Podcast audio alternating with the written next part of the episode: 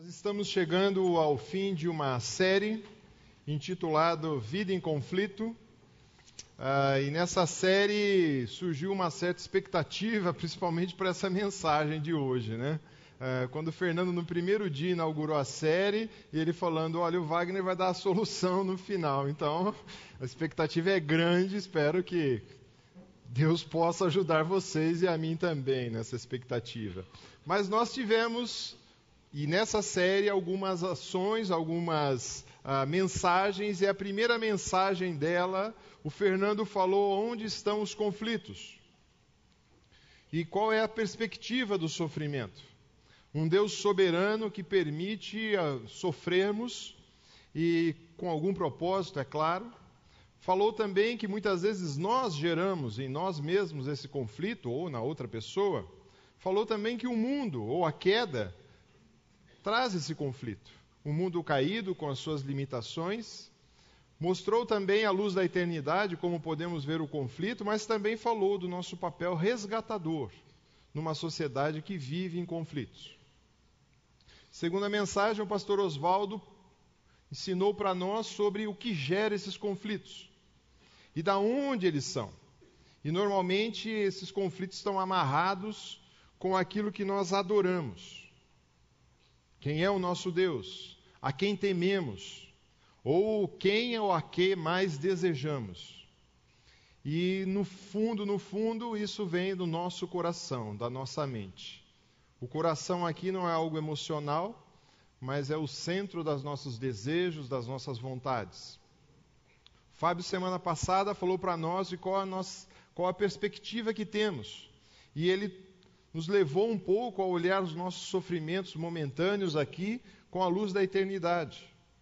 Então ele falou também da qual a perspectiva que temos que olhar até os nossos dias atuais, mas olhando a perspectiva lá na frente. Um olhar para a eternidade.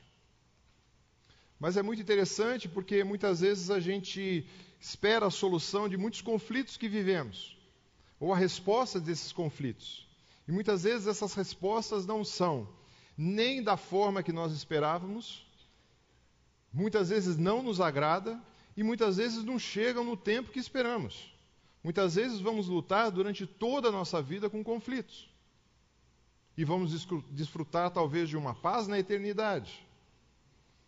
Claro que querer dizer para vocês ou apresentar para vocês uma solução em 40, 50 minutos é um pouco ingênuo, sendo que nós vamos estar nos próximos meses de dezembro e janeiro, e se você pegou no seu boletim um informe como esse, são 35 temas sendo levantados sobre a questão dos conflitos e as soluções sendo apresentadas ali também à luz das Escrituras.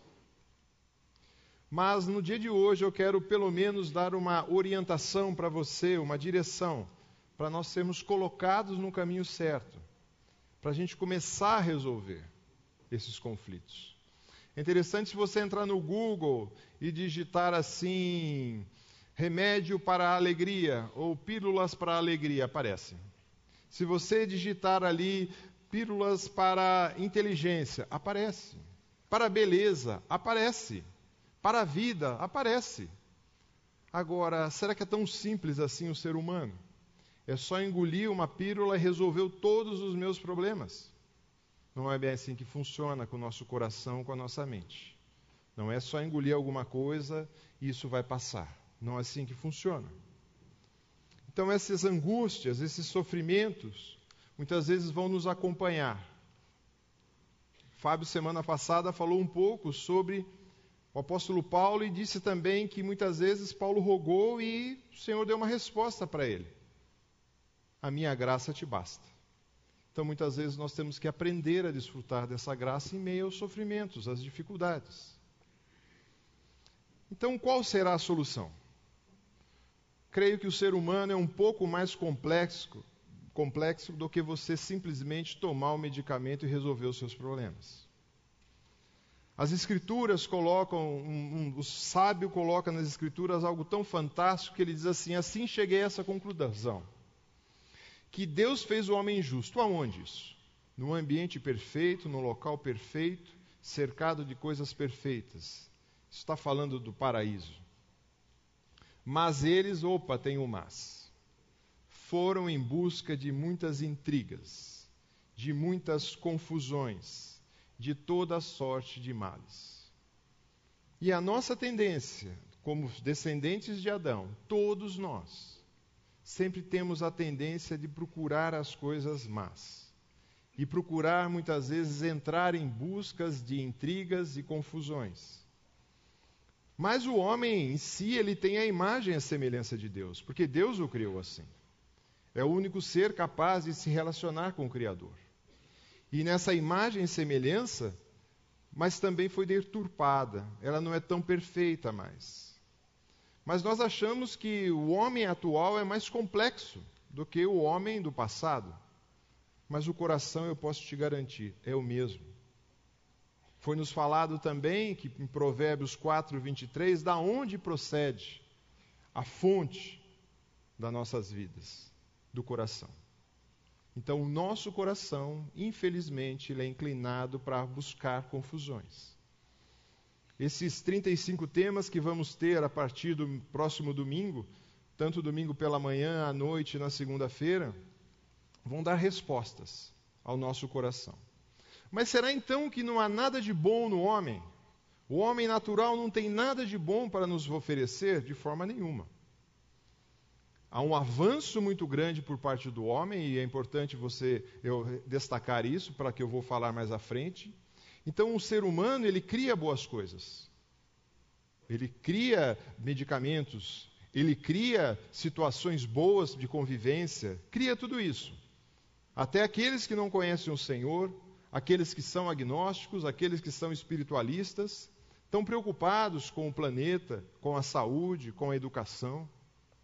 Eles são bons nisso. Mas a resposta deles é por que eles são bons para isso? O que eles estão atrás de algum retorno? Talvez status, talvez prêmios, talvez sorte numa próxima vida, talvez poder e assim vai. Mas existe algo que o homem comum produz e as Escrituras chamam, ou nós podemos chamar, a teologia chama, melhor dizendo, de graça comum ou graça geral.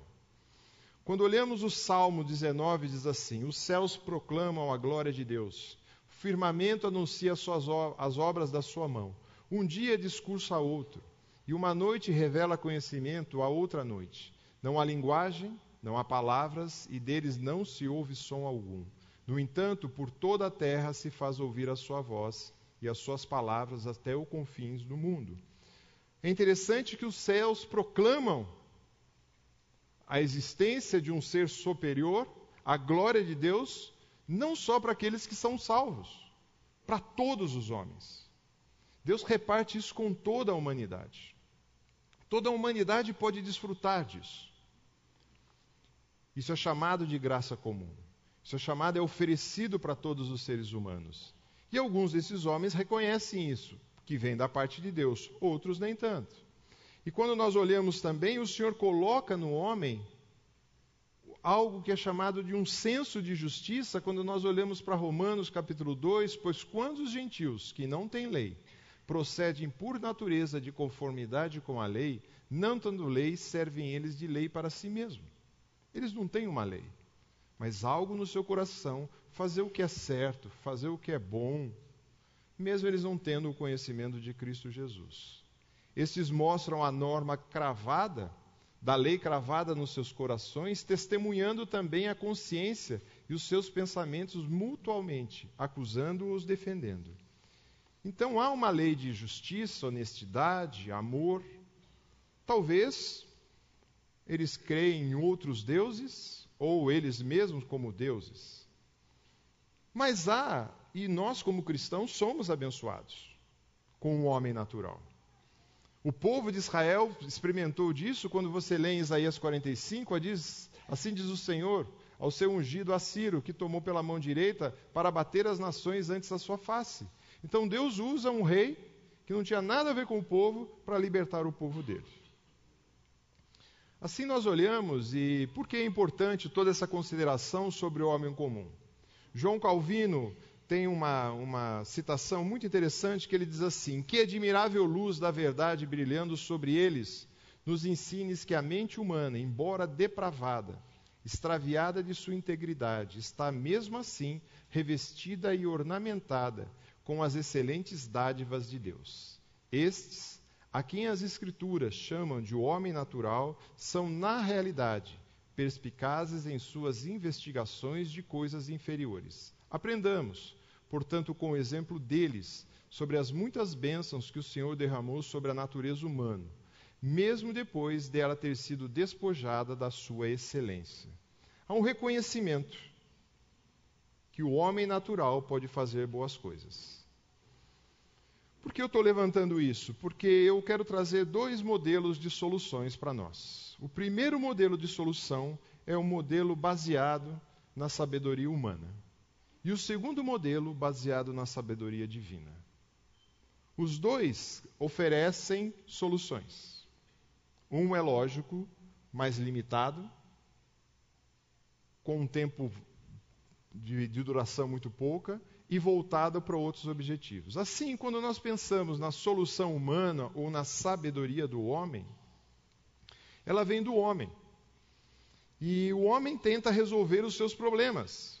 Talvez recorra a situações que ele precisa ser feliz. Quem aqui, em sã consciência, vai postar algo negativo na sua rede social? Não vai. E quem também quer ver algo de negativo de outro na rede social? Também não quer ver. Então, o importante, eu preciso ser feliz como ser humano. E assim, essa solução que vem do homem, para ser feliz, ele precisa de algo que o estimule a ser feliz. E, normalmente, é, são oferecidas drogas legais ou ilegais. Então, como eu falei, está muito triste, tome uma droga que te vai trazer felicidade. E muitos vão entrar, muita, equivocadamente, no uso de, do álcool, achando que ele vai te deixar alegre. Não, na realidade, o álcool, farmacologicamente falando, ele é um depressivo. E nós vamos ver em contrapartida o que o Espírito Santo fala e o que o Espírito Santo é. Então, muitas vezes, alguns vão tentar entrar nisso para a solução dos seus problemas. Problemas da alma, estou falando. Problemas da sua alma. Alguns vão entrar também na questão dos alimentos. Até existe uma expressão nova agora, né, de, de uma década talvez para cá, chamado comfort food. Aquela comida que te traz um conforto, aquela comida que te traz um alento, aquela comida que te faz lembrar da sua avó ou da sua tia-avó que fazia um bolinho de chuva tão gostoso e você gostava. Né? Só que não tendo o bolinho de chuva hoje, você come o bolão mesmo. Né? Você come um, doce inteiro, você come um pudim inteiro, você come uma barra de chocolate. Te traz alegria. Vai dizer que não? Traz. Por quanto tempo? Por quanto tempo? Mas traz alegria. Uh, ou talvez alguns vão buscar essa alegria ou resolver os seus problemas com o consumo. Vou comprar produtos, vou comprar sapatos, vou comprar carro, vou comprar roupas, vou comprar relógios, joias e viagens. Ah, a viagem vai me trazer felicidade. Aí quando chega a fatura do cartão de crédito, nossa, aí foi embora a felicidade. Né? Então são soluções do homem para o homem. Por quê? precisamos conviver bem. O homem precisa conviver bem. Mas também, além disso, dessa solução humana, do homem para o homem, tem a solução com o homem. Assim, quando nós pensamos muitas vezes, e aqui é uma solução mais na linha comportamental. Qual daqui que é pai e não quer ver o seu filho bem comportado? Lógico que quer. Então você chega para o menino, dá todas as orientações e ele tem um bom comportamento externamente. Porque internamente ele está rebelde.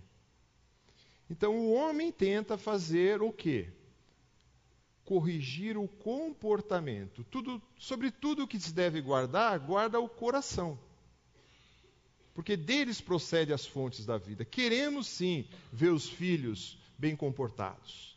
Queremos ver os filhos educados, mas isso tem que partir de uma iniciativa interna do coração.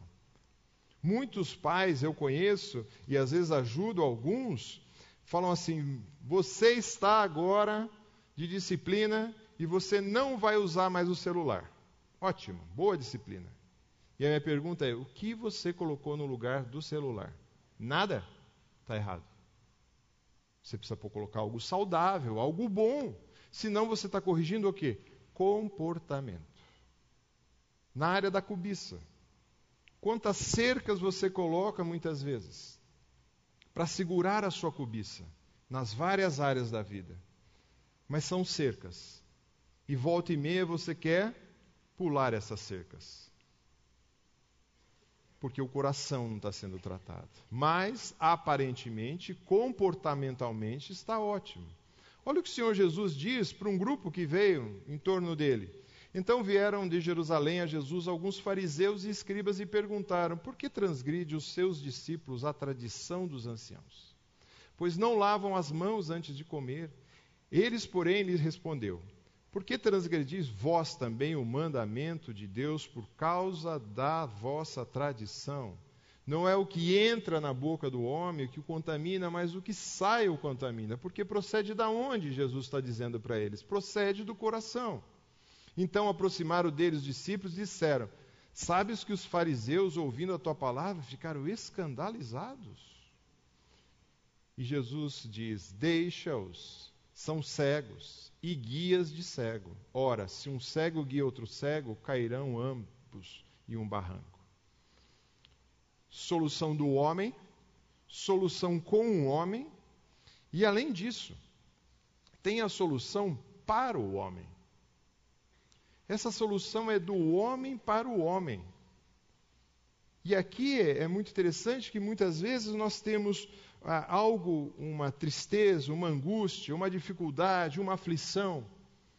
E ao invés de, de ocorrer um tratamento mais profundo na alma, no coração, é oferecido talvez um comparativo, está com uma infecção terrível, está com febre, está com dores, então dá umas gotinhas que talvez de um antitérmico que resolva. Resolve a infecção? Não, mas para a febre, ponto.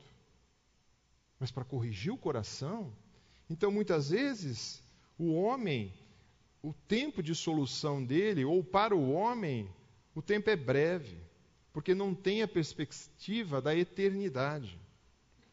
É algo para usufruir agora. E sempre está voltado na realidade do que eu posso desfrutar agora. E nós, muitas vezes, como filhos de Deus, cristãos, estamos vivendo assim. Um humanismo existencialista. O que eu posso desfrutar agora. Se o meu relacionamento conjugal não vai bem, e isso não me satisfaz mais, o que, que eu faço? Pulo fora. Porque o que importa é a minha felicidade. Deus não considerado nessa história. O que importa é o meu prazer. Então é um humanismo existencialista, e o apóstolo Paulo nos diz isso: se como homens lutei em Éfeso, com feras que me aproveita isso, se os mortos não ressuscitam, ele está falando: olha, vai haver uma ressurreição dos mortos, mas vocês não acreditam nisso? Comamos e bebamos, porque amanhã nós vamos morrer. Come hoje, bebe hoje, porque o seu fim é ali aquele túmulo e acabou, não tem mais nada. Essa é a solução do homem solução do homem, com o homem e para o homem. Tira Deus dessa equação. Agora, o homem natural faz isso, então ele é muito inteligente, ele é muito perspicaz, como disse ali no texto, mas são soluções humanas. E muitas vezes nós valorizamos mais essas soluções do que as soluções que vêm a seguir. E essa solução é de fato que a gente tem que se concentrar que é a solução divina. É a solução que vem do alto, não é terrena. É a solução que vem do Senhor. Tinha um professor no seminário, eu não sei se essa frase era dele ou de algum outro, mas é uma frase verdadeira. Para todos os distúrbios de ordem não física, há solução com as Escrituras. Para todos os distúrbios que você tem e não foi diagnosticado, por um médico, há solução com as Escrituras. Você tem um problema médico, procure um médico, um dentista, fisioterapeuta e assim por diante.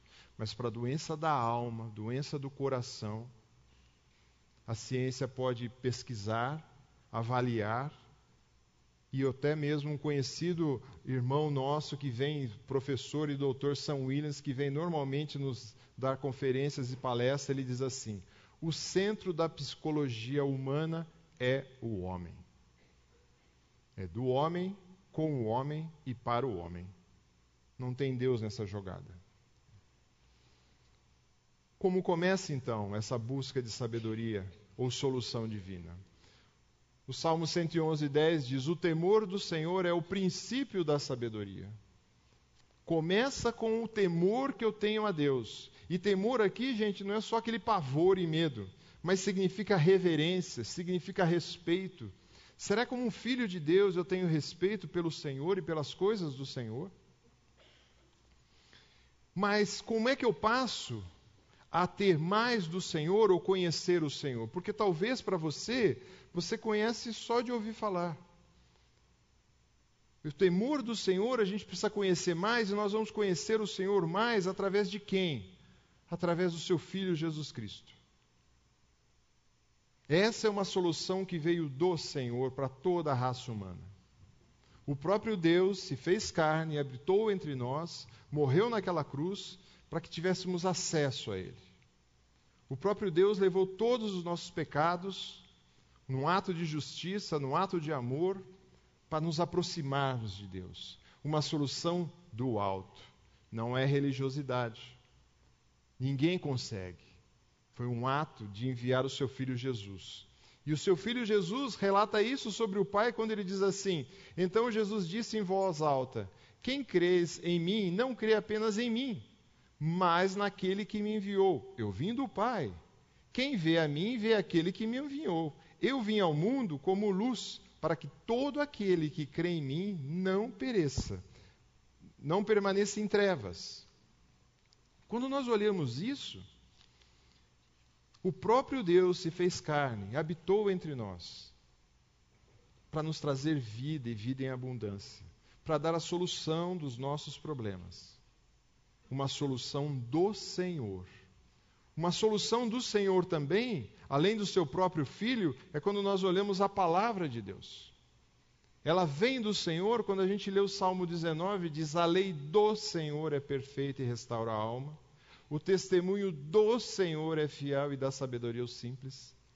O preceito do Senhor são retos e alegra o coração os mandamentos. Os mandamentos. O mandamento do Senhor é puro e ilumina os olhos. O temor do Senhor é límpido e permanece para sempre, e o juízo do Senhor são verdadeiro e igualmente justo. As Escrituras não é criação humana, não é invenção de ser humano algum, ela vem do Senhor. E ela é tão magnífica que se a gente pudesse dar para a gente esboçar um pouco esse Salmo 19, o que fala das Escrituras, fala do seu caráter e fala da sua ação.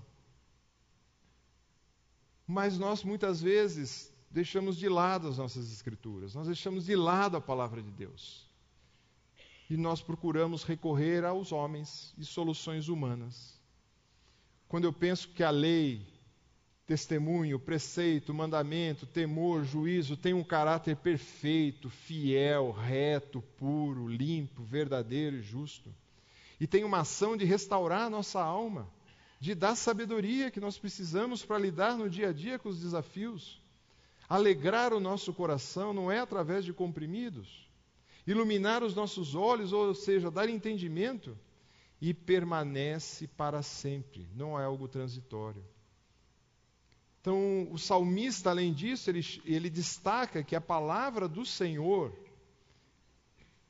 prostar-me-ei para, para o teu santo templo e louvarei o teu nome por causa da tua misericórdia e da tua verdade, pois magnificastes acima de tudo o teu nome e a tua palavra. A palavra de Deus tem que ser um destaque na nossa vida, porque ela vem do Senhor.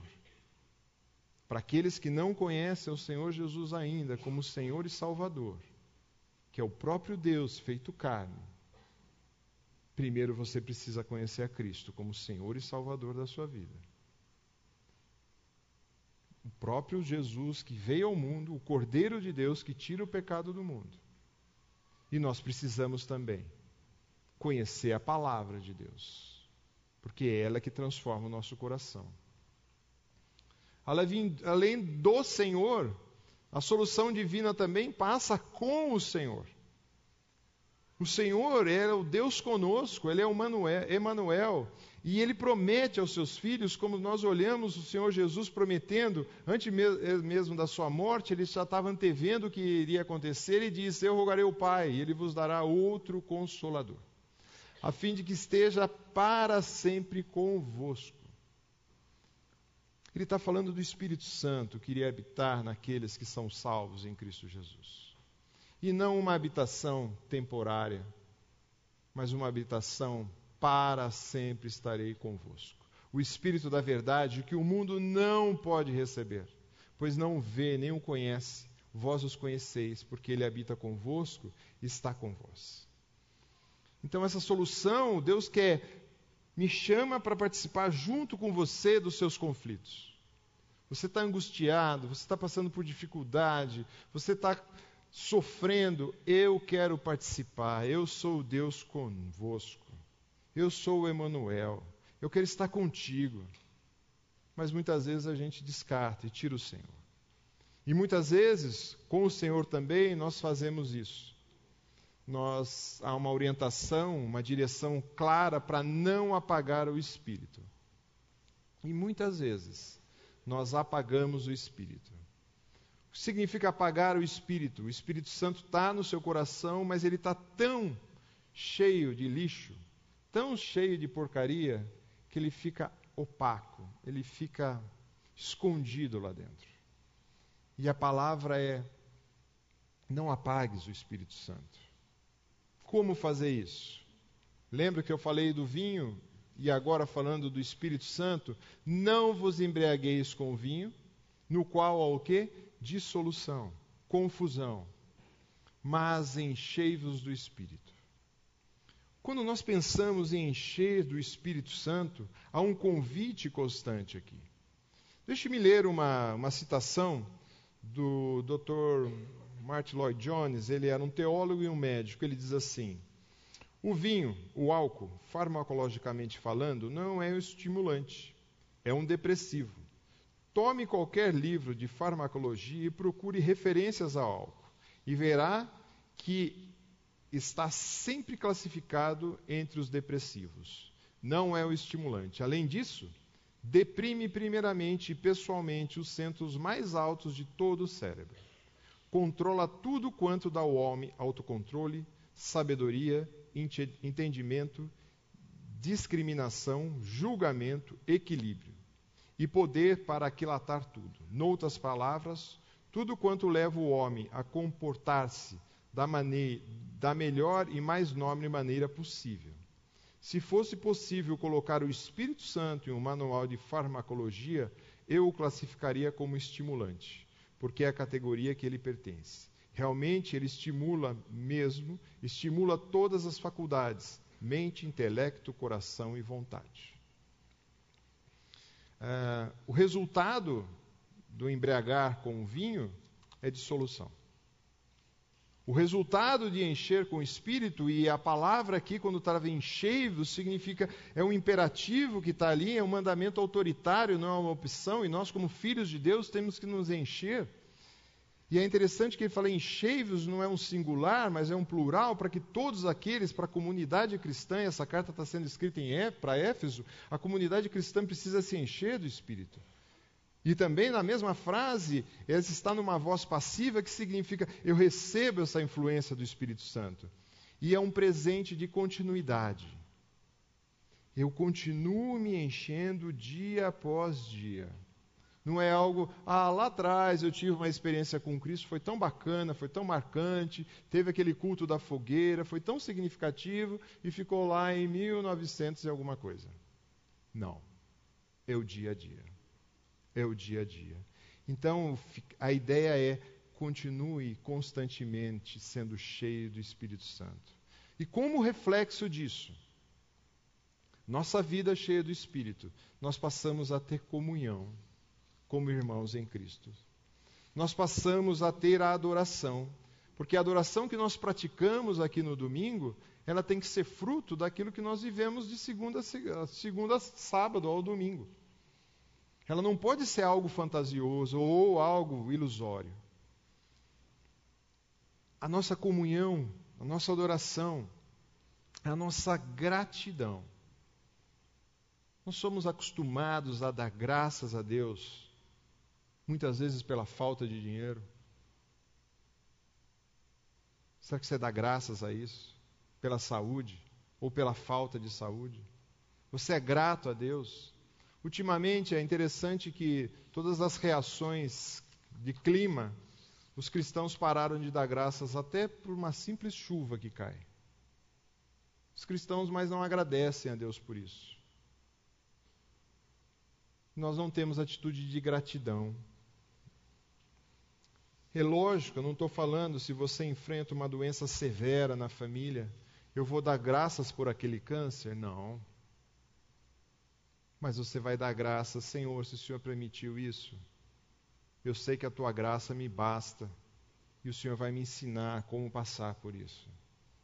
Então eu sou grato a Ti por isso, apesar de não ser o que eu quero, apesar de não ser a minha vontade, mas o Senhor me capacita para isso. E o texto fala do encheios do Espírito ainda, a gente passa numa condição de sujeição.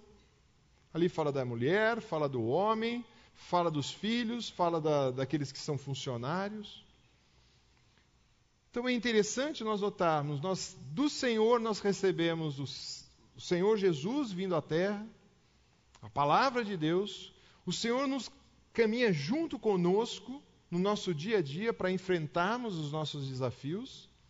Agora, é diferente da solução humana, porque essa solução também é para o Senhor não é para nossa satisfação. A nossa satisfação é um subproduto disso. Deus quer a nossa satisfação, a nossa alegria. Mas se nós estivermos primeiro buscando o quê? A Ele. Fomos criados e nós esquecemos isso em Efésios 1:12, a fim de sermos para o louvor da sua glória. Nossa criação é para dar louvor e a glórias a Deus, não para mim. Agora é interessante que talvez você possa pensar assim: ah, mas então Deus é um ser que vai ficar magoado se eu não louvá-lo, não glorificá-lo, ele não vai. Não, não é isso. Isso revela o que está dentro do seu coração. Se de fato você tem um coração voltado para honrá-lo, para glorificá-lo. Muitas vezes a gente ajuda na linha de aconselhamento vários casais. E muitas vezes, educação de filhos também a gente ajuda. Mas o, objetivo final não é a satisfação, é lógico, queremos ver aquela família restaurada, aquele filho restaurado, sim, mas o objetivo final não é esse, gente. O objetivo final é a glória de Deus, e é para lá que nós temos que apontar sempre. Não é o meu querer, mas é a glória de Deus. O Senhor Jesus diz, deixa isso bem claro para nós em Mateus 6,33, quando fala: Buscai, pois, em primeiro lugar, opa, o que vocês estão buscando? É o reino de Deus. E a sua justiça, e todas as coisas vão ser acrescentadas. Então é para ele que tem que ser olhado. Então, quando você educa seu filho, e muitas vezes seu filho é rebelde, você tem que sinalizar com seu filho: Filho, você não tem que fazer as coisas para me agradar. Tem um ser superior que está olhando isso. E é a glória dele que está em jogo. Mas muitas vezes a gente esquece disso. Então a solução divina passa para o Senhor. Olha o que o apóstolo Paulo nos diz. O Deus que fez o mundo e tudo que nele existe, sendo o Senhor do céu e da terra, não habita em santuários feitos por mãos humanas, nem é servido por mãos humanas, mas se de alguma coisa precisasse, pois ele mesmo é quem a todos dá vida, respiração e tudo mais. De uma só fez toda a raça humana para habitar sobre toda a face da terra, havendo fixado os tempos previamente estabelecidos e limites para a sua habitação, para buscarem a Deus, se porventura tateando o pudesse achar, bem que não está longe, e cada um de nós. Pois nele vivemos, nos movemos e existimos. É esse o objetivo, é para o Senhor. Olha o salmista dizendo: Então se dirá, na verdade, a recompensa para o justo, há um Deus com efeito que julga a terra. Há uma recompensa para aqueles que estão buscando a glória de Deus, não a sua pessoal, não a sua satisfação. Colossenses 3 diz: De tudo quanto fizeres, fazeis todo o coração para você, para os seus, para a sociedade não, primeiro de tudo, para o Senhor e não para homens. Ciente que é do Senhor que você vai receber a recompensa da herança. Assim, quando nós pensamos, e eu estou indo para a minha conclusão, é, a sabedoria humana, ela sai do homem, com o homem e para o homem. Na sabedoria divina, ela vem do Senhor, através da Sua palavra e através do Seu Filho. Está, o Senhor está com o Senhor, Ele quer nos ensinar. E é para o Senhor. Agora existe um grande problema aí. Porque você vai parar e pensar, ah, muito bacana, né? Mas eu não tenho sabedoria. Eu estou enrolado porque eu não tenho essa sabedoria. Me falta sabedoria. O que as Escrituras nos diz? Deus já sabia que você ia fazer essa pergunta. Se, porém, algum de vocês necessita de sabedoria, peça a quem? A Deus, que a todos dá liberalmente e nada lhe impropera, ou, eu pus entre aspas em colchete aí, reprova ou censura, e lhe é concedido. Peça a Deus. Só que nós não pedimos. Nós esquecemos Deus dessa equação. E Ele dá liberalmente. Ele não faz, ele não é um muquirana, ele libera a sabedoria dele. Porque nas mais diversas situações que nós temos no nosso dia a dia, nós passamos por dificuldades e nós precisamos de sabedoria para enfrentar cada uma delas mas a sabedoria que vem do Senhor. Se você esqueceu tudo até agora, lembre desse versículo. Porque dele, por meio dele e para ele, está falando de Deus, são todas as coisas. É dele que vem, é por meio de Deus e é para Deus. Senão, qual a diferença que nós temos com o homem que não conhece o Senhor? Nenhuma. Então nós precisamos chamar mais o Senhor para participar dos nossos conflitos. Esse tempo também nós vamos ter o nosso tempo de oração. E nesse tempo de oração, eu gostaria que você primeiro identificasse onde estão os seus conflitos. O que tem gerado esses conflitos? É a sua carnalidade mesmo? São pessoas? É uma doença? Confesse na perspectiva que você tem. Eu estou me gerando esses conflitos? Confesse isso diante do Senhor. E há uma sabedoria, aplique. Clame ao Senhor por sabedoria. Com quem estiver ao seu lado, individualmente, nesses minutinhos, identifique, confesse e faço um compromisso de aplicar a sabedoria do Senhor.